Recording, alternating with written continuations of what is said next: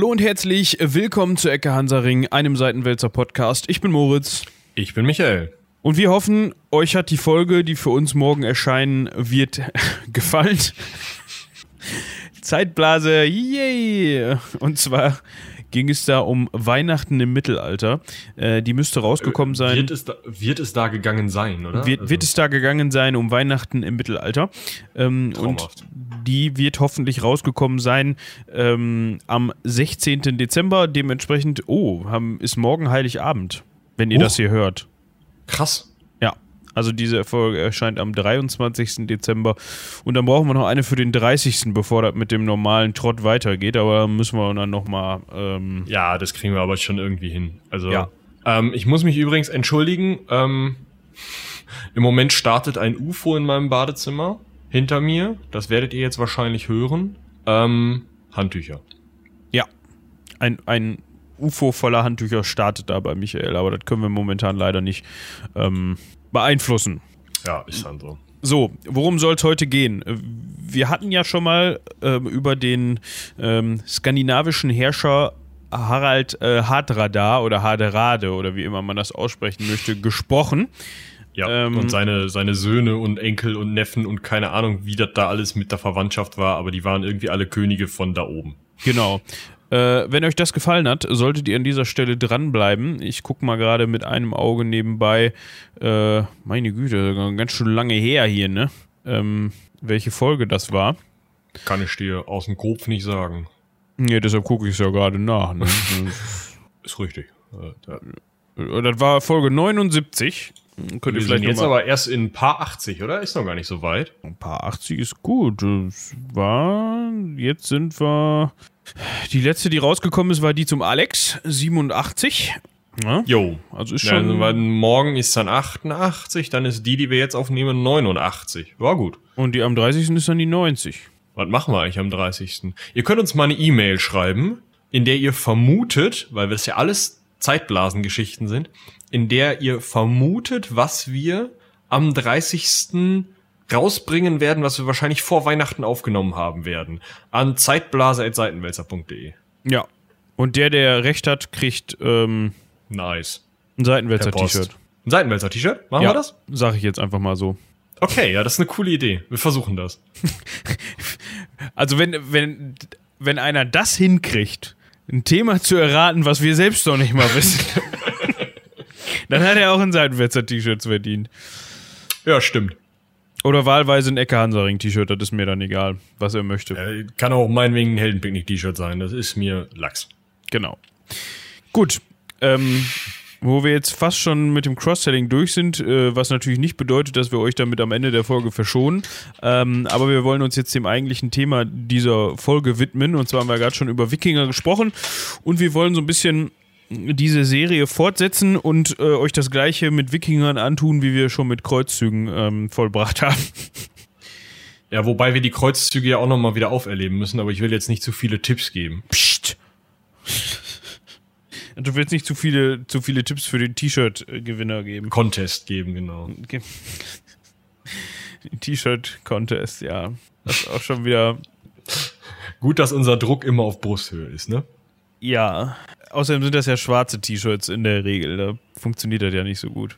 Mit schwarzen T-Shirts kann man ähm, besser mit Blitzlicht fotografieren. Ach, stimmt. Du kannst irgendwie, das ist immer das Problem von den, von den, ähm, sag schon, Promis auf einem roten Teppich, ne? Wenn du da mit Vollgas Blitz fotografierst, kann es sein, dass du durch ein schwarzes T-Shirt durchkommst oder so. Ne? Das kann nicht, das kann nicht so, kann sogar nicht nur sei, so sein, sondern das ist auch so. Also wenn man schwarz trägt, was nicht unbedingt mega, also nicht fester dicker Stoff bedeutet, dann ähm, sollte man Unterwäsche tragen. Ja. Überlebenstipps mit äh, Michi und Moritz. äh, den mal- Wikingern war das damals aber relativ egal, würde ich sagen, weil die sind selten mit Blitzlicht fotografiert worden. Ja, ich wollte gerade sagen, Unterwäsche weiß ich nicht. Ich habe mich, also, ich denke mal, da können wir dann unseren Haus- und Hofarchäologen Patrick mal fragen, ob der mal Bock hat auf eine Wikinger-Folge. Ähm, ob der da mal was zu Unterwäsche bei Wikingern erzählen kann. Da wird er sich freuen. Können wir bitte noch mal kurz klären, wie das Negligé der Wikingerin aussah? Danke. Das sah dann so aus wie in diesen, ja, nat natürlich so, wie man das aus diversen MMOs oder so kennt. Äh, Also, Kettenbikini, schön. genau. Die wichtigsten äh, Attribute der Frau sind geschützt und ähm, der Rest, Der Rest, ja, lebenswichtige Organe braucht ja keiner, ne? ist zum Gucken da. Ja. Wobei hast du mal ähm, irgendwie bei 9gag oder so gesehen, wenn die ähm, diese Frauenrüstung auf Männer übertragen haben? Ich finde das immer turbo witzig. Der habe ich bisher noch nicht gesehen, aber kann ich mir vorstellen. Also das, das läuft dann auf so einen Ketten ähm, Bohrer Badeanzug raus oder keine Ahnung, so, so, ein- so ein Höschen halt oder so und du denkst dir, so gehe ich in eine Schlacht. Nein. Genau. Ja, aber der Rüstungsschutz, es kommt ja nur auf den Wert des Rüstungsschutzes an. Das wissen wir ja alle. Auch wenn du ein Kettenbikini trägst, wenn der Rüstungsschutz 50 hat, dann ist, ist der genauso viel, schützt der genauso wie eine Platte, die wo Rüstungsschutz 50 hat. Das ist ja logisch. Ist ja logisch. Deswegen reicht's auch, wenn du dir einfach 10 Kilo Barren Eisen vor die Brust schnallst, das schützt dann den Körper. Ja, Ah ja. wenn der magnetisch ist, schon. Da muss aber ein fetter Magnet sein. Und dann, weißt du, dann hast du so eine Scheiße, dann kommen die ganzen Pfeile auf dich zu und dann ist der irgendwann voll und ein Pfeil rutscht ab und schießt dich doch tot. Ja, das könnte passieren. Ja. Ja, wir widmen uns wieder den Wikingern. Und einsteigen möchten wir an dieser Stelle mit dem Überfall auf das äh, eigentlich bekannte Kloster Lindisfarne. Oder halt wird es Lindisfarne ausgesprochen? Lindisfarne, glaube ich, ne? Ich glaube, es ist Lindisfarne tatsächlich. Ich hatte mal ein äh, Seminar ähm, zu der iroschottischen Kirche. Da werden wir gleich auch noch ein kleines bisschen was zu sagen, weil das halt spannend ist mit diesem Kloster und so. Und ähm, da wurde das ganze Lindisfarne ausgesprochen, weil es eben kein englisches Wort im engeren Sinne ist, sondern so ein bisschen älter, keltische Herkunft, irgendwas, also irgendwas in Richtung gälische eher geht. Und da das wohl dann scheinbar Lindisfarne ausgesprochen wird, keine Ahnung. Ähm, das war lange in der Forschung der erste Wikingerüberfall, also also das muss wohl so gewesen sein, zumindest sagt das die ältere Forschung, ähm, dass am 7. Juni 793 irgendwo kurz vor, naja, sagen wir mal am 1. Juni 793 irgendwo in Dänemark so pff, Wikinger da waren und die dann halt sieben Tage rübergefahren sind am 8. Juni 793 dann wohl Lindisfarne überfallen haben. Ich versuche das gerade mal zu finden. Das ist gar nicht so einfach. Ähm, Was also jetzt genau? die Insel Lindisfarne. Das Ganze ist nämlich. Ah, da, okay. Ähm, ein bisschen zu weit nördlich geguckt. Äh, Lindisfarne ist nämlich eine Insel. Ja. Und das gleichnamige Kloster hat sich eben auf dieser Insel befunden. Ähm, und wenn man sich das Ganze mal anschaut, wie das äh, aussieht. Wo ist denn meine. Ah, Dankeschön. So, wenn man sich mal anguckt, wie das Ganze aussieht, äh, dann ist das, ja, es ist eine Insel, ähm, die aber vorgelagert vor so einer Sandbank ist, die das Festland, ähm, die Insel mit dem Festland verbindet. Also ich könnte mir vorstellen, dass das, ähm, ich weiß es nicht so sicher, aber wie das hier in der Satellitenansicht aussieht, ähm, könnte das gut und gerne so sein, dass da, dass da bei passenden, pa bei passendem Wassertiefstand, dass man da vielleicht sogar äh, rüber kann, weiß ich nicht. Äh, das kann natürlich aber zu dem Zeitpunkt, wo dieser Überfall stattgefunden haben, äh, stattgefunden hat, komplett anders gewesen sein. ne? Also gerade so Also, ähm, Küstenlinien und so verändern sich in, ähm, wann waren wir? Ähm, 1300, 1200 Jahren. Also es ist schon so, dass das, ähm, also 793, beziehungsweise die Gründung des Klosters geht, ist noch 200 Jahre vorher, irgendwann im 6. Jahrhundert, ähm, also alt. Ähm, in dem, ähm, in den Angaben zu der Insel steht auf jeden Fall drin, dass Lindisfarne mit der Küste mh, bei Niedrigwasser mit einer befahrbaren Straße verbunden ist. Was ja irgendwo sinnvoll ist, weil ähm, da immer mit dem Bötchen rüber ist halt auch nervig. Ne? Also man muss sich überlegen, Lindisfarne war einer der wichtigsten Orte ähm, des ja iroschottischen Christentums. Wie gesagt, da reden wir gleich nochmal drüber. Ähm, und in dieser Eigenschaft musste das schon erreichbar sein. Also wenn das so ein paar Einsiedlermönche irgendwo am Arsch der Heide gewesen wären, ähm, beziehungsweise am Arsch der äh, Nordsee, dann ähm, wäre da halt keiner hingekommen, die hätten nicht so einen Einfluss gehabt. Ähm, ja, Lindisfahne, eine kleine Abtei, gegründet von schottischen Mönchen unter der Führung von ähm, einem Herrn Aidan, der dann heilig gesprochen wurde, ähm, und der äh, eine ja, so eine Klostergemeinschaft angeführt hat, die eben, wie gesagt, ein bisschen anders funktioniert hat als die heutigen Klostergemeinschaften. Man kann sich das so vorstellen, ähm, oder man, man, man muss sich das, ähm, es kommt daher, dass die iroschottische Kirche so anders war, dass die äh, römisch-katholische Kirche ja ganz klar in diesem römischen, sagt ja der Name schon, Vorbild sitzt. Also diese Struktur von, wir haben irgendwie einen Papst, das ist der höchste Bischof, dann haben wir ähm, Kardinäle, Bischöfe, beziehungsweise anfänglich ja noch keine Kardinäle, wenn ich mich recht entsinne, sondern nur Bischöfe, so Metropoliten und so in ganzen Veranstaltungen. Ähm, das funktioniert ja nur, wenn du ein einheitliches Staatsgebiet hast. Also wenn du hingehst und wirklich von oben nach unten durchdeklinieren kannst, okay, du bist jetzt hier Bischof von Region XY und das sind deine drei Willis, deine drei Weihbischöfe, die sind damit zuständig und dann kommen irgendwelche Priester und irgendwelche anderen Heinis, die das so, so richtig durchstrukturiert haben. Wenn du dir aber die Struktur in Irland und Schottland nach dem Untergang des Römischen Reiches anguckst, was ja nie römisch erobert war, ähm, da gibt's ja niemanden, also es gibt nicht den einen König von Schottland zu dem Zeitpunkt, sondern so Clan-Truppen ähm, die irgendwie sich halt familienmäßig organisieren und so Gebiete haben. Das gleiche gilt für Irland. Irland ist äh, vor der normannischen Eroberung im 13. Jahrhundert komplett zerstückelt in Kleinstkönigreiche.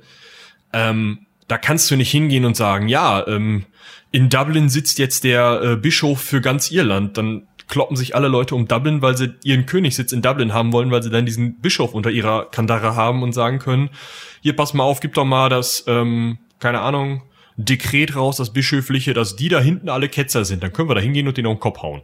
Dementsprechend anders funktionierte diese iroschottische Kirche. Ähm, und zwar so, dass man keine so hierarchische Struktur hatte, sondern man hatte die Möglichkeit, man war halt Gläubiger, Priester oder Bischof oder Mönch.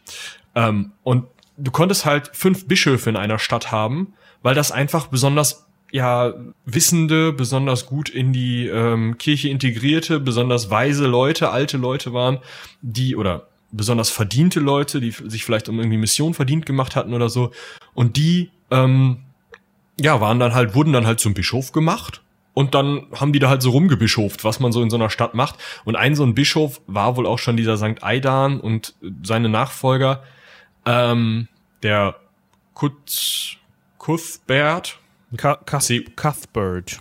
Cuthbert, okay, Cuthbert, ja. Ähm, der, der erste Bischof von Lindisfarne wurde. Also man darf diesen Bischofsgedanken nicht so hochheben, wie es hier vielleicht ist. Mm, und die haben da auf jeden Fall so ein nettes kleines Klösterchen gebaut, was ein super wichtiger Wallfahrtsort war, was unglaublich viel an ähm, ja, Material, also so Bücher und äh, Wissen angesammelt hat, Bücher geschrieben hat, diese ganzen ähm, ja, Möglichkeiten der Verbreitung, die gerade so möglich waren im sechsten, siebten Jahrhundert, haben, sind halt von da aus geschehen in diesem iroschottischen Raum. Diese ganze Christianisierung Englands und auch Teilen von Schottlands und Irlands noch ist mit von da aus ausgegangen und mit von da aus sind viele Missionare äh, in die Welt gezogen, teilweise bis runter nach Köln, Mainz, Trier.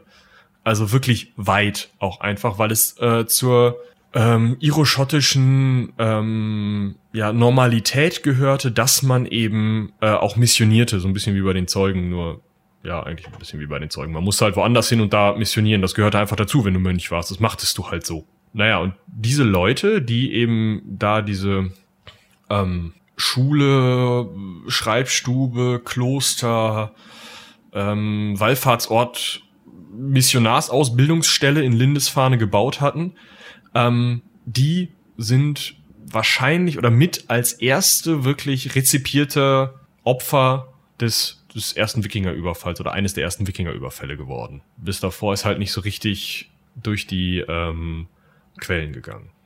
Ähm, der eine oder andere wird jetzt natürlich, glaube ich, die äh, äh, recht bekannte und erfolgreiche ähm, Serie vom Heißt das Ding einfach History TV? Ich weiß nicht. Äh, auf jeden Fall Vikings gesehen haben. Da geht es ja um hier Ragnar Lodbrok und so weiter. Und in der ersten Staffel passiert ja eigentlich genau das. Ähm, er Du überfällt. meinst, dass in Dänemark Anfang des äh, Anfang 793 Wikinger auftauchen? Flupp da sind?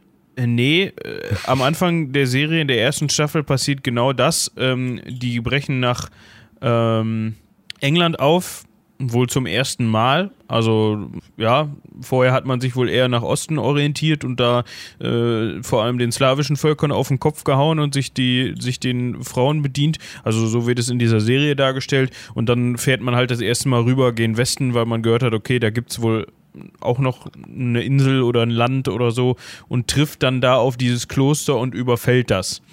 Ähm, das passt natürlich allein zeitlich schon nicht, wenn wir jetzt uns anschauen, dass hier ähm, der Überfall auf Lindisfarne äh, 793 stattgefunden hat und Ragnar Lothbrok, äh, glaube ich, ja, Wahrscheinlich 1000 Keks, oder? nee, etwas früher, 900, äh, mal hier gerade einen freien Tab finden. Das können wir mal ganz kurz auf einen kurzen Dienstweg in Erfahrung bringen. Äh, ja, grob 9. Jahrhundert. Ja, okay. 800 und ein paar kaputte. Ja, der mag da vielleicht schon sehr jung gewesen sein, aber weiß ich nicht. Ja, 845 äh, ist Paris überfallen worden, äh, wo er angeblich noch bei gewesen ist und dann, ja, ja, wenn man, ja, okay, so ganz grob über den Daumen. äh, Er könnte dabei gewesen sein, aber es spielt auch eigentlich überhaupt keine Rolle. Ähm, ich glaube, das, was aber stimmt, das wurde da auch gesagt, dass äh, in Lindisfarne halt äh, vor allem, oder das Lindisfarne, Lindisfarne vor allem auch für die Schreibkunst und äh, äh, Illustrationskunst bekannt war. Ne? Die, die, ja, eben, die haben eben sehr hochwertige Bücher herausgebracht. Und vor allem Ja, auch, man kennt vielleicht die Lindisfarne Gospels oder Lindisfarne Gospels. Ähm, ein sehr reich äh, illustriertes Buch fürs äh, ausgehende 8. Jahrhundert. Ähm, kann man sich mal angucken, sieht natürlich aus heutigem Blick, einfach weil Perspektive und sowas damals noch so eine Sache waren, ähm, bisschen krude aus, ist aber, wenn man das mit damaligen Schriften vergleicht, doch schon echt krass illustriert. Und auch einfach bunt. Also man muss sich halt überlegen, du stehst auf einer Insel irgendwo in der Nordsee und sollst dann halt irgendwie 20 Farben rausballern. Das ist schon heftig. Also wirklich ein strahlendes Rot, ein strahlendes Blau. Ähm, klar, Goldeinlagen und sowas. Das ist wirklich heftig. Und damit ist aber auch klar, sowas wird ja dann verteilt und verkauft und man kriegt dann Gegengeschenke und wie gesagt, das Ganze war ja auch noch ein krasser Wallfahrtsort. Das war halt übelst reich, diese Insel. Und dieses Konvent, dieses Kloster da. Mm, Und dementsprechend war das natürlich ein super lohnendes Ziel und das erklärt vielleicht auch ein bisschen, warum die Wikinger, ähm, die sich ja schon so ein bisschen in England auskannten. Also man muss bedenken, 50 Jahre vorher, 742, gab's ähm, eine, ähm, einen Angriff auf ein schottisches Fort oder piktisches Fort, also in Schottland. Ähm, und 787, also sechs Jahre vorher, äh, ist Dorset in Südengland angegriffen worden. Also man wusste durchaus ungefähr, wie die englische Küste aussieht. Äh, und da werden die nicht von ungefähr darauf gekommen sein, mal dieses scheißreiche Kloster anzugreifen und nicht irgendwie 20 Kilometer weiter nördlich irgendein so Fischerdorf auf den Kopf zu stellen. Ja. Ähm, jetzt, gut, also in der, ich fände es ganz spannend, hier und da vielleicht mal ein bisschen mit der Serie zu vergleichen. Auf jeden Fall. Äh, da bist du aber der Experte. Ja, da wird so dargestellt, dass die halt dann nach England fahren und dann so, ah, wir fahren da mal rüber und gucken, ah, zufällig, ja, Kloster, ich- Insel. Hätte ich gar nicht gedacht, dass wir das jetzt hier so treffen. Da gehen wir mal an Land und dann hauen wir das mal kaputt. So gucken wir mal, was es da gibt. So, so wird das da dargestellt. Ähm, also kann man auch davon ausgehen, dass dieses Kloster, mh, was ja von der Lage her eigentlich recht ähm, gut liegt für einen Überfall von der Seeseite aus, ähm, weil man eben vielleicht auch ungesehen relativ gut ranfahren kann. Ähm, also wenn man sich das heutige Lindisfarne mal anguckt, wie die, wie die Halbinsel Insel gelegen ist, ähm, dann hat man halt die Überreste des Klosters eher gegen Landesinnere, so auf der äh, südwestlichen Seite und äh, hat dann eine Küste, eine Küstenlinie gen Osten hin. Ähm, an, also ich kann mir gut vorstellen, dass man da anlanden konnte, ohne dass es großartig mitbekommen worden ist. So, da sagt das UFO jetzt gerade, ähm, Scotty, beam me up. Ja, ich stelle dann das Nachschleudern später ein. das wäre gut. Ähm, dementsprechend könnte man schon davon ausgehen, dass dieses Ziel durchaus bekannt war. Vor allem, weil wir eben gerade gehört haben, dass da auch wohl durchaus was zu holen gewesen ist. Ne? Ähm, jetzt hätte ich noch die Frage, worüber wir mal sprechen könnten. Reichtum in dem Sinne, wie muss man sich das vorstellen? Waren das eher war das schon, waren, waren das schon wirklich Gold in Form von, von Geld, also Goldstücke, Münzen, äh, oder waren das mehr so, ja, Reliquien, Tauschgüter, Tauschgüter vielleicht irgendwie goldene, Ki goldenes Kiechenutensil äh, oder irgendwie sowas? Äh, ich denke mal teils, teils. Also man kann auch in dem iroschottischen ähm, Ritus durchaus davon ausgehen, dass die nicht damit gegeizt haben, ähm, ja, auch mal ein kleines bisschen Gold hier und da anzuwenden. Das sieht man ja allein schon an den, ähm, an den Buchillustrationen, die ja auch durchaus teilweise golden sind.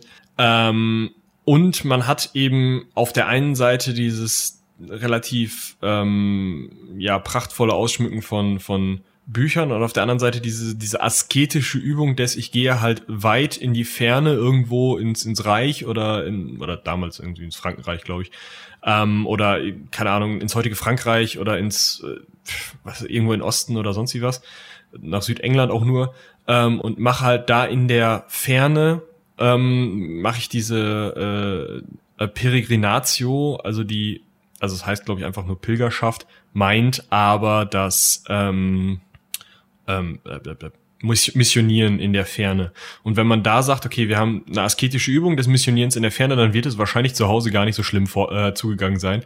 Außerdem muss man sich ähm, anschauen, diese Klöster und Kirchen und was auch immer ähm, funktionierten nicht so weltfremd, wie man sich das vielleicht bei der ähm, katholischen Kirche vorstellt. Also man hat nicht so eine eigene in sich geschlossene Gemeinschaft, die äh, komplett abgeschlossen lebt und dann halt irgendwie ihr Gold hortet und den Zehnten einzieht und dann vielleicht noch mal so ein paar Arme speist, sondern mehr so einen ähm, ja so ein in der Welt leben, also so ein erstmal wurden die komplett durch Spenden finanziert, das kann jetzt natürlich positiv oder negativ sein, aber ähm, also es gab keinen Zehnten oder sowas, aber auf der anderen Seite war es eben auch so, dass ähm, Priester und auch Bischöfe und so ähm, in diesen Clanstrukturen durchaus noch komplett integriert waren, ihren ähm, äh, Wehrdienst leisteten, also einfach mitgekämpft haben, wenn der Clan im Kampf war, egal, also auch wenn es gegen andere Christen ging oder so, mh, einfach halt sozusagen noch komplett in der Gemeinschaft oder in der Gesellschaft integriert waren und nicht so eine Parallelgesellschaft gebildet haben. Ähm, dementsprechend kann man auch davon ausgehen, dass da teilweise Mönche einzeln Reichtum angehäuft haben ähm, also ich würde davon ausgehen, dass da durchaus auch die eine oder andere Münze zu finden gewesen sein wird. Aber auch alleine so Sachen wie ähm, irgendwelche Bücher oder äh, wichtige Schriften oder äh, im Zweifel auch ähm, mal so einen Mönch als, als Sklaven mitzunehmen oder so. Das ist ja alles interessant für Wikinger. Also man geht ja davon aus, dass sie zu dem Zeitpunkt eben noch heidnisch waren. Also je nachdem, dieser Glaube ist gar nicht so super belegt. Ähm, man hat das alles so irgendwie aus dieser Prosa-Edda und ähnlichen Werken nach dem Jahre 1000 rekonstruiert, wie die Wikinger denn bestimmt geglaubt haben. Das ist halt dann jetzt 300 Jahre oder so oder 200 Jahre nach dem Überfall. Nee, noch mehr.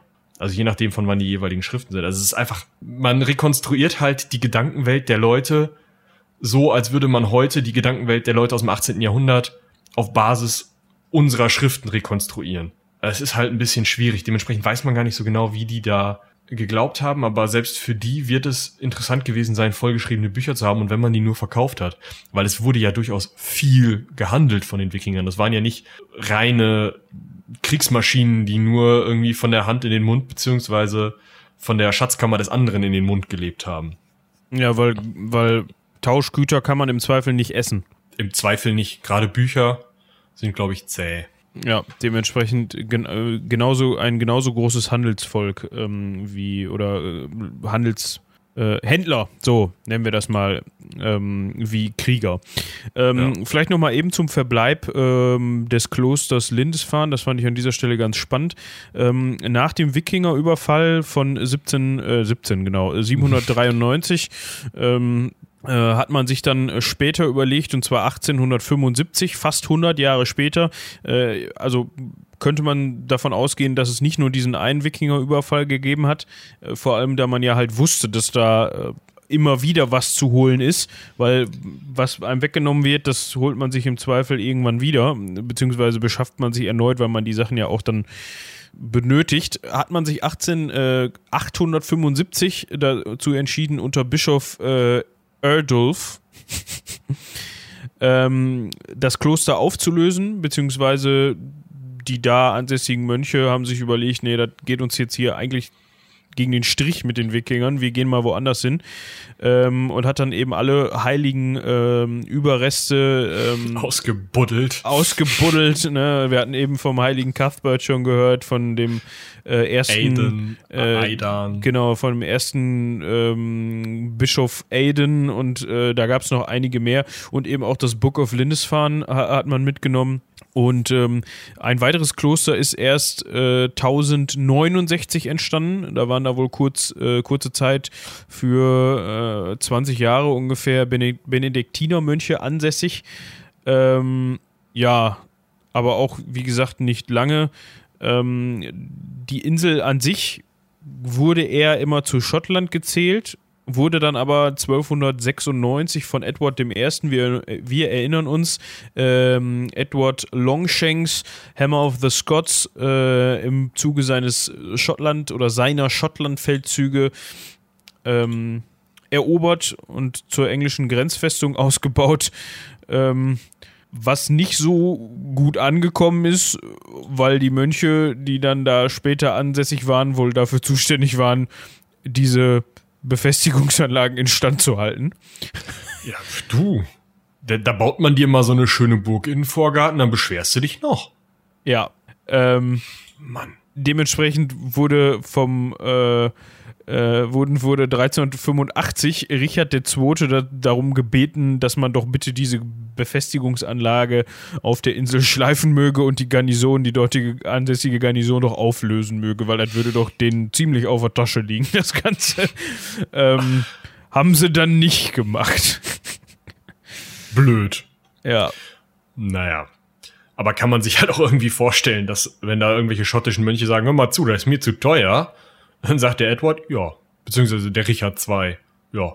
Das ist jetzt äh, schade, ne? Ich glaube, der hat, also der hat den Brief gelesen und sich gedacht, mhm. Habe ich noch nie gehört. Lassen wir mal, wie es ist. Ja. ja. 1536 wurde das Kloster dann ähm, erneut, äh, be beziehungsweise wurde dann zum letzten Mal aufgelöst und ähm, ja, ab dem 18. Jahrhundert ist das quasi ja auch aufgrund der Geschichte irgendwie eine, eine touristische ähm, Attraktion. Es gibt da unter anderem noch so einen, den sogenannten Lindisfarne Stone ähm, oder auch äh, Viking Doomsday Stone genannt. Schön, ne? Ja, toll, toller Name. Der eben an diese Wikingerüberfälle beziehungsweise den Wikingerüberfall und die Opfer äh, von 1793 erinnern. 793, du machst ja mal 1000 Jahre um. Meine drauf, Güte, ja. 793 erinnern kann. 1793, da haben die Wikinger Lindisfarne. genau, und gleichzeitig hat Napoleon den um den Kopf gehauen oder was? Genau, der hat dann zurückgeschlagen. Nein. Ähm, ja, da, davon ist heute, glaube ich, auch nur noch ein Teil äh, übrig, aber ja, so viel zum Verbleib von ähm, Lindisfarne. Ja, zurück zu dem Überfall. Man denkt ja dann, äh, Wikinger-Überfall, alles klar, die sind dahin, ne? Diese, äh, ihr kennt das vielleicht. Ihr habt ja Vikings alle geguckt und dann habt ihr noch diesen unsäglichen Wikinger-Film mit dem Sänger von Amon Amarth da in der Nebenrolle gesehen. Natürlich. Ähm, ich habe den Namen schon wieder vergessen. Aber die Story war auch einfach nur scheiße. Ähm, aber die Musik war gut. Naja. Ja, weil ähm, die von Amon war, oder was? ja, natürlich nicht. also anteilig. Aber ähm, ja, weiß ich nicht. Also man kennt ja diese Wikinger-Darstellung, ne? Dass die keine Hörnerhelme mehr haben, ist ja auch alles. Das sind alles so äh, 2x2 Meter Kollegen mit langem Bart, langen Haaren, die irgendwie jeder einzeln äh, ganze Heere von Gegnern aufhalten können und ähm, sowieso weiterkämpfen, egal wie viel sie abgekriegt haben und äh, ja, ne, so kann man sich ja ungefähr vorstellen. Ähm, da, was für uns ja in unseren Gedanken auch heißen würde, okay, 793 musste diese iroschottische Kirche da wohl mal äh, eine neue Belegschaft für diese Insel raussuchen, weil die alte war kaputt. Stimmt aber nicht. Weil der ähm, Bischof, der das Ganze beschreibt, ist der Bischof von Lindisfarne. Also der Mann, in dem dieses, äh, in dessen Werk diese, dieser Überfall beschrieben wird, Bischof Hickbald, Hickbald, keine Ahnung, Hickbald von Lindisfarne jedenfalls, auch äh, Hickbaldus, Hykbaldus, Siegbald oder Speratus. Okay. Also die ersten mache ich mit, aber wie sie dahin gekommen sind. Vielleicht wollte er gerne so genannt werden, wer weiß das schon. Ja, auf jeden Fall. Also da sieht man auch mal wieder, wenn du dann zehn Quellen liest und dann zwei, vier, fünf, sechs Namen kriegst und dann sagst, ah, das muss der gleiche gewesen sein. Das ist schon, irgendwie muss man da so ein bisschen, so einfach ist Forschung dann doch nicht. Ähm, genau, und der hat in Briefen ähm, an Alcuin von York, ein wahrscheinlich auch Bischof, nee, äh, ein Gelehrter von Karl dem Großen, ähm, in denen hat er halt diesen Wikingerüberfall ähm, beschrieben. Aber der war noch in der Lage, das zu beschreiben. Dementsprechend kann man eben nicht davon ausgehen, dass sie wie so eine, wie so eine Macht über dieses Kloster hergefallen sind, alles erschlagen haben, was nicht bei drauf Bäumen war und alles mitgenommen haben, sondern dass die Wikinger da hingekommen sind und genau wussten, man schlachtet nicht die Kuh, die man melkt. Also man verbreitet Angst und Schrecken, damit man das nächste Mal nicht mehr so viel zuhauen muss. Man zündet vielleicht auch mal ein Haus an, wo Leute drin sind. Man erschlägt vielleicht auch mal ein paar, ähm, möglichst auf irgendwie grausame Art. Man nimmt so fünf, sechs mit, damit man irgendwie seine bisschen schriftgelehrten Sklaven hat. Ähm, plündert alles, aber man lässt das Ding stehen. Und ähm, das ist ja schon mal ein etwas anderes äh, Bild, als man so vielleicht von Wikingern an sich hat. Ich weiß nicht, wie das in dieser Serie dargestellt wird. Das ist schon ein bisschen länger her, muss ich zugestehen, aber äh, ich glaube, alles, also die haben da schon ziemlich, das, das deckt sich so mit dem, was du gerade gesagt hast. Ähm, also die haben schon da ziemlich auf den Putz gehauen. Ähm, ich hätte das jetzt so in Erinnerung, dass die da nicht unbedingt Leute haben am Leben lassen. Ähm, vielleicht aber auch einfach dadurch de dem Umstand geschuldet, dass die halt äh, da so, ach, wir machen mal so ein Zufallsding und wer weiß, ob wir hier nochmal vorbeikommen. Also, ne? also, ähm, also es ist schon einigermaßen korrekt dargestellt, würde ich sagen. Ich will jetzt also, mich hier äh, nicht über die Ab Opferanzahl äh, streiten. Also ich habe ehrlich gesagt keine Ahnung, ich habe die Serie nicht gesehen. Ich, wahrscheinlich ist es wie bei allen ähm, irgendwie historisch angehauchten Filmen oder zumindest 90 Prozent. Äh, wenn jemand, der sich mit der Materie eingehend beschäftigt hat, das sieht, dann kotzt er halt im Strahl. Aber ähm, ja, es mag zumindest ja gute äh, oder, oder interessante Anleihen geben und einige Sachen werden halbwegs korrekt dargestellt worden sein. Das will ich denen ja gar nicht absprechen. Du wird sich ja durchaus mit beschäftigt worden sein. Ähm, aber also wir müssen auf jeden Fall so ein bisschen von diesem Bild abrücken, was man von Wikingern vielleicht hat. Ähm, so, eine, so eine Art heldenhafte Todesverachtung, dass man eben irgendwie immer nur so blutrünstige Leute hat, denen alles scheißegal ist, die alles klein hauen. Keine Ahnung, schlimmer als die Orks in Herr der Ringe so ungefähr. Also so kann man sich das nicht äh, vorstellen, sondern wenn man sich den Hintergrund dieser wikingischen Raubzüge anguckt, dann ähm, ist es ja eine Art von Lebensunterhalt, den sich die Leute da verdienen. Also es ist in den Quellen von sogenannten Schiffskönigen die Rede, die dann vielleicht ein, zwei, drei, vier Boote unter sich hatten.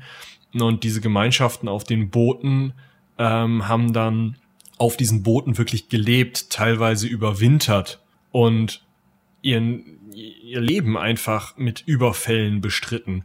Und da gehst du ja nicht vor wie sonst wie wäre, sondern und, und schmeißt dich auch nicht irgendwie in jeden Kampf nur um irgendwie nach Valhalla zu kommen, sondern du, du machst das ja, also es ist ja keine Ahnung, jemand, der in einer, in, einem, in einer Fabrik an der Presse steht, schmeißt sich ja auch nicht immer drunter, nur um zu gucken, dass da irgendwie die, die, die Teile auch wirklich genau gerade liegen. Ne? Also ähm, wenn du jetzt sagst, die haben da teilweise drauf gelebt und teilweise auch drauf überwintert, ähm, stellt sich mir die Frage, was ist mit, mit der Familie? Ähm, mit, die waren mit dabei. Also, ähm, Und das erklärt vielleicht auch so ein bisschen, warum ähm, warum wir in der wikingischen Kultur auch immer schon äh, ein ganz anderes Verhältnis zwischen äh, Gleichberechtigung, also ja, Gleichberechtigung in ganz großen Anführungsstrichen, äh, aber im Vergleich zu anderen ähm, zeitgenössischen Kulturen ähm, haben. Ja, es, gab, es, es gab es ja, oder es war ja durchaus möglich, dass auch Frauen an solchen Überfällen aktiv teilgenommen haben und auch mitgekämpft haben. Ja. Und das ja auch durchaus üblich, dass, dass Frauen große äh, Handels, ja, Imperien kann man es vielleicht nicht nennen, aber zumindest große Handelshäuser angeführt haben. Also aus Heiterbu, einer der wichtigeren Wikingerstädte in Norddeutschland, äh, oder eigentlich der wichtigsten Wikingerstadt, großartiges ähm, Ausflugsziel, wenn ihr mal irgendwo in Norddeutschland, Süddänemark seid, fahrt nach Heiterbu, das ist unglaublich spannend. Ähm, es sind halt mehrere Frauen belegt, die halt auch einfach irgendwie in Runen oder so auf, auf ähm, ja, so in Holz geschriebenen Rechnungen oder sowas ist, ja, ich habe halt mit der gehandelt oder ähm, der gehören, keine Ahnung, fünf Häuser, zehn Kühe und so und so viel Geld. Ja, dann hast du halt schon mal einen großen Anhaltspunkt dessen, was vielleicht äh, gerade im, im späteren Mittelalter dann maximal noch einer Äbtissin möglich war oder einer Königin ähm, dieser Stand auch einfach mit, mit Männern äh, verhandeln zu können und einfach ganz klar als gleichberechtigt in diesem Verhandlungsteil dann angesehen zu werden oder eben mitzukämpfen, wenn der Mann nicht kann oder solche Sachen. Das gehört halt in dem Fall durchaus dazu. Wie gesagt, es erklärt, wenn die Schiffe ähm, das Zentrum des Lebens waren und die da mit dabei waren, vielleicht nicht immer, aber häufig, mh, mm, erklärt das ja auch eine Art von, wie kämpfe ich? Also dann weiß ich ja immer, ich muss auf jeden Fall zu meinen Schiffen zurück. Wenn ich angegriffen werde und von meinen Schiffen abgeschnitten werde, dann ist das nicht nur scheißgefährlich für mich, sondern für meine ganze Familie, weil wir dann ja aufgeteilt sind. Ähm, ich muss unbedingt Beute machen, weil die auf den Schiffen davon leben, dass ich hier Beute mache. Ähm, ich muss aber auch lebend zurückkommen, sonst wird mein Anteil vielleicht unter den anderen verteilt oder hm, die kriegen zwar irgendwie so eine so eine ähm, ja so eine Rente so von wegen ja okay, dein Mann ist gefallen, schade, aber hier hast du, keine Ahnung, einen Anteil mehr für halt, dein Mann ist halt gefallen. Ja, und danach, schade. Ne? Danach stehst du dann da und musst vielleicht noch mal mit. Als Mutter, die dann drei Kinder da lässt, alleine. Oder so. Ja. Also da, du hast halt nicht dieses, ja, ist mir eigentlich gerade hart egal, ich bin vom Schiff gekommen. Man hat ja immer mal die Theorie, dass man so eine äh, Überbevölkerung in Skandinavien hatte, wo auch immer die hergekommen sein soll. Und deswegen die Leute, ähm, also die, die jungen Männer, nur die jungen Männer, dann alleine auf die Schiffe sind und den Tod gesucht haben, so ungefähr. Mhm. Also es schlägt ja auch in dieses Bild, dass man dann, ähm, dass später eben so Wikinger-Staaten gegründet wurden, dass äh, Sizilien von Normannen übernommen wurde, dass äh, ähm, Irland und die Normandie äh, übernommen wurden, dass Südengland eben durch William den Eroberer dann von der Normandie aus äh, erobert wurden. Also da hat man ja so dieses, okay, wir suchen irgendwo einen Ansiedlungsraum, wir suchen irgendwo ein Auskommen. Es geht uns gar nicht so sehr darum, äh, blutrünstig zu morden, sondern es geht uns darum, uns über die Runden zu kriegen. Ja, und, und vor allem eben auch, weil, wenn man jetzt von äh, nördlicheren skandinavischen Gebieten ausgeht, vielleicht nicht unbedingt Dänemark, ähm, ist das halt auch alleine durch die Geografie bedingt ein Ort, auf dem Ackerland und Weideland nicht unbedingt großflächig vorhanden ist. Ne? Also ja, sehr zerklüftet, sehr felsig, sehr bergig. Ähm, ist jetzt so nicht wird Grönland, äh, Grönland zu seinem Namen gekommen sein, ne? Also, ja, genau. Also das ist jetzt halt nicht unbedingt ein, äh, ein, ein Gebiet, wo man äh, ja gut Ackerbau betreiben kann. Mhm. Ja, ähm, vielleicht noch mal in dieses Thema Kampf und Schlacht und so reinzuhauen. Äh, vielleicht kennen viele Leute diesen ähm, Blutadler. Ich weiß nicht wie bekannt das ist, aber das ist immer so die Schauergeschichte, die man von Wikingern erzählt, wenn man die bösen Wikinger haben möchte. Äh, ich weiß nicht, hast du da, äh, ist das in dieser Serie, ist das garantiert irgendwann einmal ja, drin? Äh, das wird durchgeführt in der Serie einmal und zwar, also man sieht's halt nicht komplett, weil, ne, ne also äh, soweit ich Mehr das... ab 18 kann man es nicht machen. Äh, genau, soweit ich das im Kopf hat, geht der Blutadler so, dass du den, den, die Haut am Rücken auftrennst und dann abziehst und dann die Rippenansätze an der Wirbelsäule mit dem Beil durchtrennst und die irgendwie so so nach außen aufziehst und dann legst du quasi die offengelegten Lungenflügel über die Schulter drüber. Dementsprechend, das soll dann aussehen wie Adlerflügel, deshalb halt Blutadler. So, das ist das, was dann angedeutet wurde und was ich auch so im Kopf habe dazu. Ähm, ja, ich glaube von davon, dass dieses Ding mal erfolgreich durchgeführt ist, ohne dass einer gestorben ist, bevor er oder ohnmächtig geworden ist, bevor da auch nur irgendwas gemacht worden ist, halte ich für ein Gerücht. Aber gut. Ähm, ja, also man ist sich nicht ganz einig, mh, mm, ob das einfach nur Erfindungen sind. Also dass man gesagt hat, in verschiedenen Quellen, ähm, die auch teilweise ähm, in wikingischen Quellen, also in diesen Eddas ähm, äh, im 11. Jahrhundert ähm, aufgeschrieben wurden, dass man da schreibt, okay, diese, wir, wir schreiben jetzt mal, wie blutrünstig unser Held jetzt die Gegner hingerichtet hat, um einfach zu zeigen, dass er sich da besonders viel Mühe beigegeben hat und dass das ein besonders krasser Typ war. Das ist die eine Interpretation. Mm, und die komplett andere Seite der Interpretation ist, ja, man ritzt den Leuten vielleicht so ein bisschen den Rücken auf und den Rest lässt man die Tiere machen. Also Adler und Raben, die ja, oder zumindest Raben und ja, Krähen und was weiß ich was für Vögel, die ja auf so einem Schlachtfeld jemanden, der da tot liegt, halt auch einfach fressen.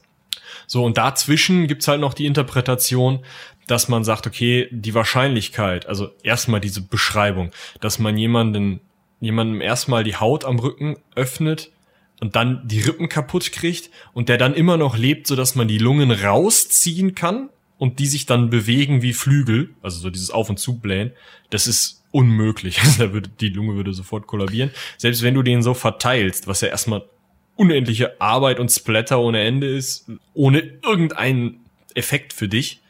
Ähm, also da, da geht man von aus, dass das so nicht gemacht wurde, sondern dass das einfach, einfach in Anführungsstrichen, dass man sozusagen äh, am Rücken einfach Schnitte gesetzt hat und dann die Haut und die Muskulatur mit aufgerissen hat, so dass man dann eben so eine, so eine Flügelform auf den Rücken gekriegt hat. Ähm, was ja auch schon eine Heidenarbeit ist, wovon man also vielleicht als Folter ausgehen kann. Ich meine, die Menschen haben sich ziemlich viel Scheiß ausgedacht, um sich gegenseitig möglichst ekelhaft umzubringen. Aber ähm, ja, also ich gehe mal davon aus, jede dieser Geschichten hat irgendwo einen wahren Kern, aber wie, wie, wie fies die Leute da drauf waren, um sowas zu machen. Hm, also ich würde da eher auch Richtung, ja, man lässt sie von den Adlern fressen oder macht mal vielleicht einen so ein Exempel mit ein bisschen Haut aufritzen, aber nicht, dass man da hunderte Leute, äh, keine Ahnung. Also es gibt's ja auch, wenn dann irgendwie gerade dieser Überfall auf Lindisfahne beschrieben wird, dass da irgendwie 50 Mönche umgehauen wurden und keine Ahnung, was für ein Splatter da veranstaltet wurde und ja, wie gesagt, man schlachtet ja auch nicht die Kuh, die man melkt. Ja, ähm, gut. Wir haben jetzt schon viel gehört. Ähm, wir können ja vielleicht nochmal eben so ein bisschen auf die äh, Kampfweise der Wikinger eingehen. Ähm, also am bekanntesten sind sie ja eigentlich für ihr Vorgehen mit ihren Langschiffen, die halt eben, mit denen sie halt eben immer, äh, was heißt immer oder häufig für Überfälle auf dem Seeweg, ähm, auf Flüssen, eben begünstigt dadurch, dass, dass diese Langschiffe ähm, nicht besonders viel Tiefgang benötigten, konnten sie eben auch durch äh, Fläche, flächere Gewässer, genau, flachere Gewässer wie, wie Flüsse ins Landesinnere reinfahren und so eben auch Dörfer, Klöster, was auch immer ähm, im Landes... Städte, die sind ja teilweise bis Paris runtergebrettert. Genau. Äh, Städte, ähm, überfallen, belagern, belagern wahrscheinlich eher weniger, überfallen und äh, plündern. Ähm, und dementsprechend auch ähm, schnell wieder verschwinden, indem sie eben auf ihre Schiffe zurückgekommen sind und wieder fahren konnten. Unabhängig von der Windrichtung, weil natürlich ähm, gerudert werden konnte. Ja. Genau, und wir hatten ja gerade schon drüber gesprochen, dass es immer sehr wichtig war, ähm, dass man einen direkten Zugang zu seinen Schiffen behielt, wenn man auf Plünderungszügen war. Selbst wenn man mal mehrere Tage, ähm, teilweise, also man ist auch mal fünf Tagesmärsche von seinen Schiffen weg. Aber wenn man dann abgeschnitten wurde oder so, dann, also man musste immer diesen Weg zurück aufs Wasser, dass man zurück nach Hause oder zurück auf sein Schiff kommt und fliehen kann.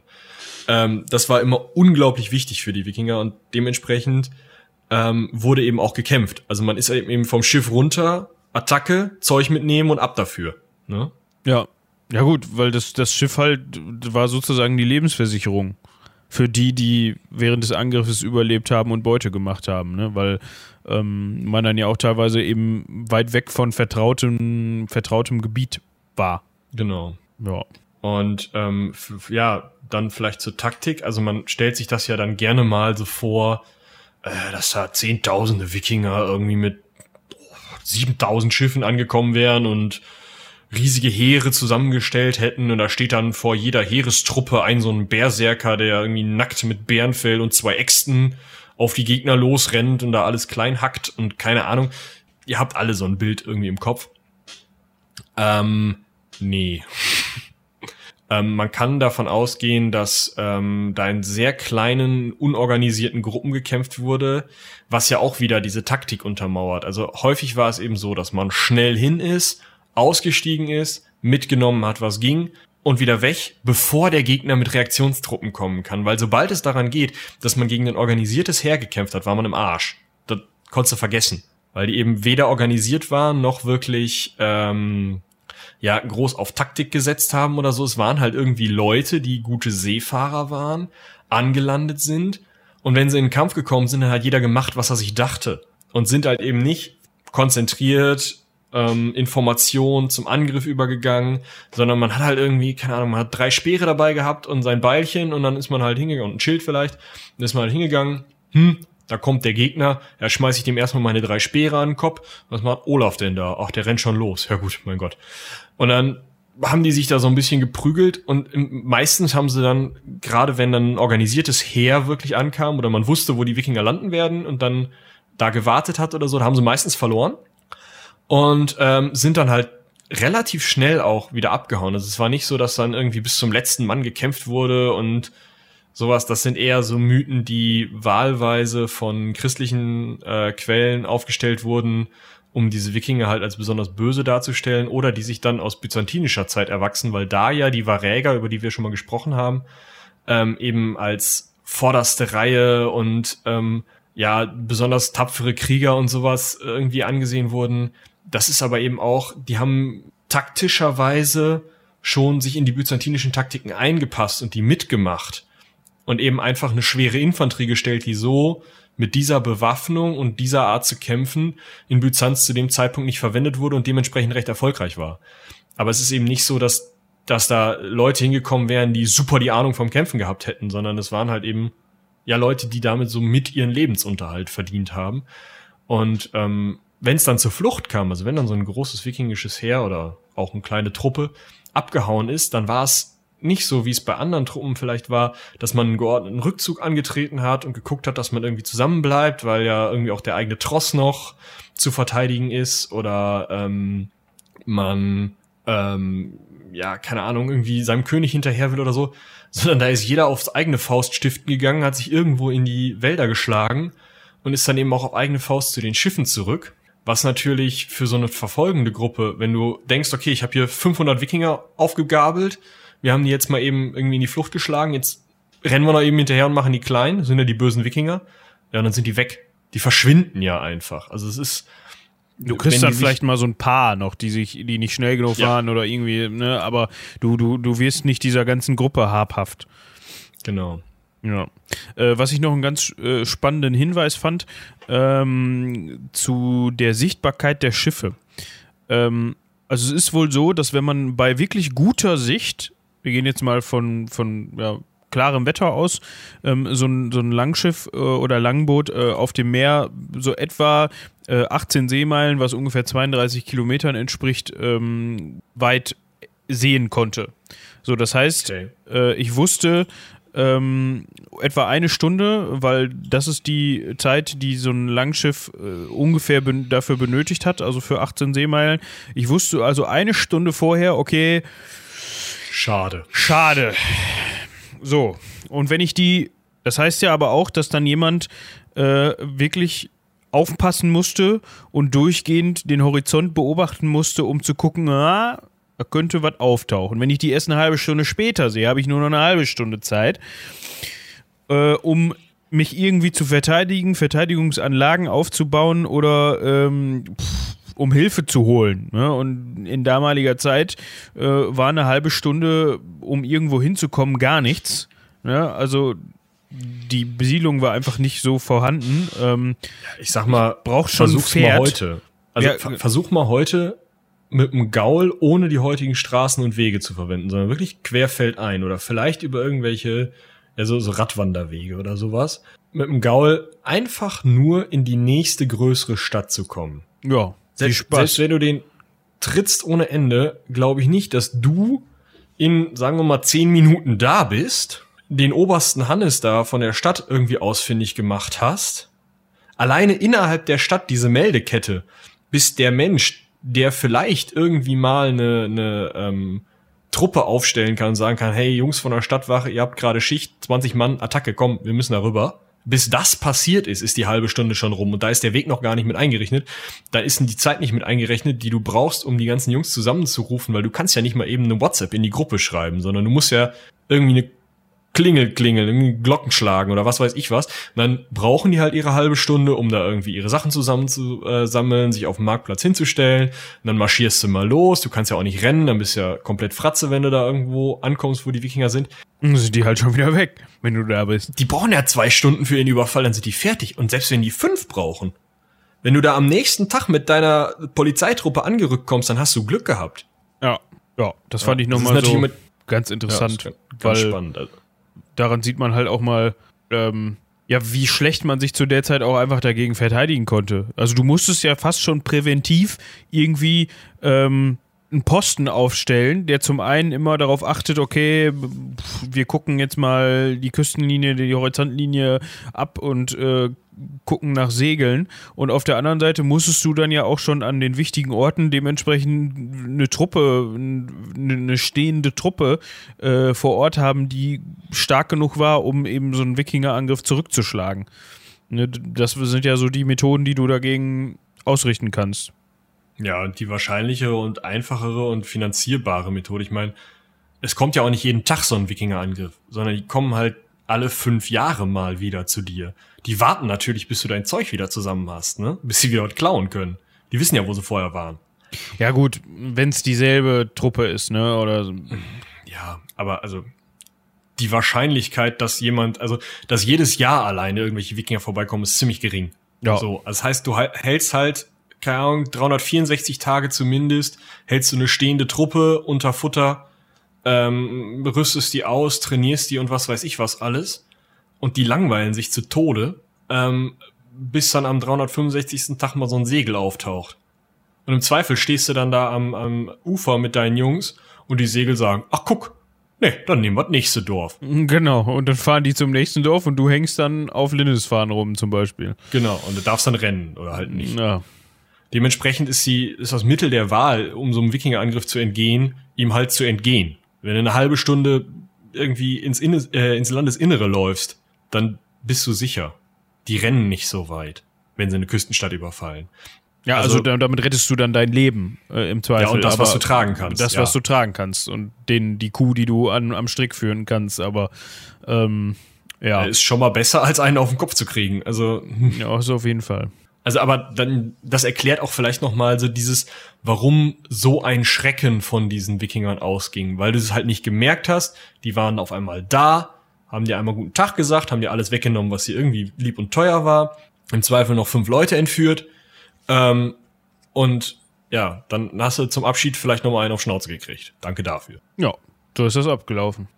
Also vielleicht kann man zusammenfassen, es sind nicht die ähm, berserkernden Überkrieger, ähm, von denen die Rede sein muss, sondern vielleicht eher so eine schnelle Eingreiftruppe, die primär ihre, ihren Vorteil aus der Geschwindigkeit zieht. Das ist, glaube ich, so das, wie man das Ganze, die, die Taktikdiskussion über die Wikinger mal gut zusammenfassen kann. Ja, und, äh, und auch dadurch geprägt, dass sie eben auch zu großen Teilen von dem, was sie da erbeuten, abhängig waren. Was, was auch natürlich irgendwie dazu führt, dass ich verbissener kämpfe und dass ich äh, äh, darin meinen Beruf oder dass das da, da das meinen Beruf darstellt. ne? Also wenn ich halt Frau und Kinder auf dem, am besten noch auf dem Langschiff habe, so, dann sorge ich halt auch verbissener dafür, dass da auch was auf den Tisch kommt und dass ich auch vor allem wiederkomme. Äh, Das ist vielleicht auch nochmal so ein Punkt, über den es nachzudenken gilt. Ja, äh, wir haben die Stunde erreicht. Ich würde sagen, das soll auch fürs erste Mal mit den Wikingern reichen. Mhm. Ja. Wir können uns ja dann, wenn es das nächste Mal um die Wikinger geht, auch nochmal mit so, mit so ein bisschen mit größeren Eroberungen ähm, beschäftigen, äh, beziehungsweise größeren Raubzügen, die äh, dokumentiert sind und die man nachhalten kann. Ähm, wäre, glaube ich, ganz spannend. Da haben wir diese Folge dann ganz gut als Grundlage dafür. Ähm, genau. Cross-Selling hatte ich angekündigt. Ganz großes Thema bei uns im Moment, der Alexander. Äh, da hatten wir auch die letzte Folge der Ecke Hansaring drüber gesprochen. Ich und Robin, Robin und ich, der Esel nennt sich immer zuerst. Ähm, äh, also, falls euch das äh, Thema noch weiter interessiert, falls ihr da noch gar nichts von gehört habt, hört gerne mal rein, vielleicht auch sogar zuerst in die Ecke und dann anschließend in den Alexander. Dann geht ihr da mit äh, ganz gutem Fachwissen rein und seid direkt die Profis. Ansonsten äh, noch das Heldenpicknick. Das heißt, äh, jetzt muss ich mal gerade überlegen, wieder zeitlich hier. Das ist der 23. Ähm, und am vergangenen Freitag ist hoffentlich die Weihnachtsfolge online gegangen. ähm, wird online gegangen sein. Ähm, ja, ja, ja. ja, da bin ich aber zuversichtlich. Äh, da kriegt ihr dann nochmal. Ja, die schneidest ja du, ne? Ja, die schneide ich, genau. Da kriegt ihr dann nochmal äh, eine Portion Heldenpicknick dieses Jahr. Und ich glaube, das war dann auch die, jetzt muss ich gerade gucken, die letzte für dieses Jahr. Also wer sich darüber gefreut hat, dass ähm, es weitergeht mit, äh, wie heißt die aktuelle Staffel? Äh, das Auge des Sturms. Genau, wer sich über die nächste Folge oder vielleicht sogar das Finale äh, des äh, Auges im Sturm gefreut hat, äh, den muss ich an dieser Stelle enttäuschen. Äh, ist aber auch eine sehr schöne Folge geworden, meiner Meinung nach. Mit, die Weihnachtsfolge auf jeden Fall. Mit festlicher Stimmung. Jo. Ähm, vielleicht ist es, ähm, oder kann man dazu noch sagen, es wird noch zwei Folgen im neuen Jahr, ne? Sind noch zwei. Ja. Vom Auge des Sturms geben. Dementsprechend, das wird euch nicht ausgehen und die werden auch safe dann äh, im neuen Jahr passend äh, kommen. Wir sind jetzt langsam wieder im Trott. Wir haben Cutter akquiriert, die ähm, ja aushelfen aushelfen. Genau. Vor allem bei der Alexander-Geschichte, das ist viel wert. Die hat uns halt, ja. wie letztes Mal schon erwähnt, so ein bisschen den, den, den Workflow und den Veröffentlichungsrhythmus torpediert. Ähm, aber das kann man vielleicht an dieser Stelle verstehen. Ja, ja zumindest werdet ihr es verstehen, wenn ihr reinhört. Genau. So nämlich. So nämlich. Ähm, ansonsten auch noch unsere anderen Formate, spontan, spontan, das akademische Viertel, ihr kennt sie alle, ähm, zur Genüge reinhören, wenn es da mal wieder was Neues gibt oder falls ihr alte Folgen noch nachholen wollt. Äh, in diesem Sinne würde ich sagen, vielen Dank fürs Zuhören äh, für heute und bis zum nächsten Mal. Bis dahin, tschüss.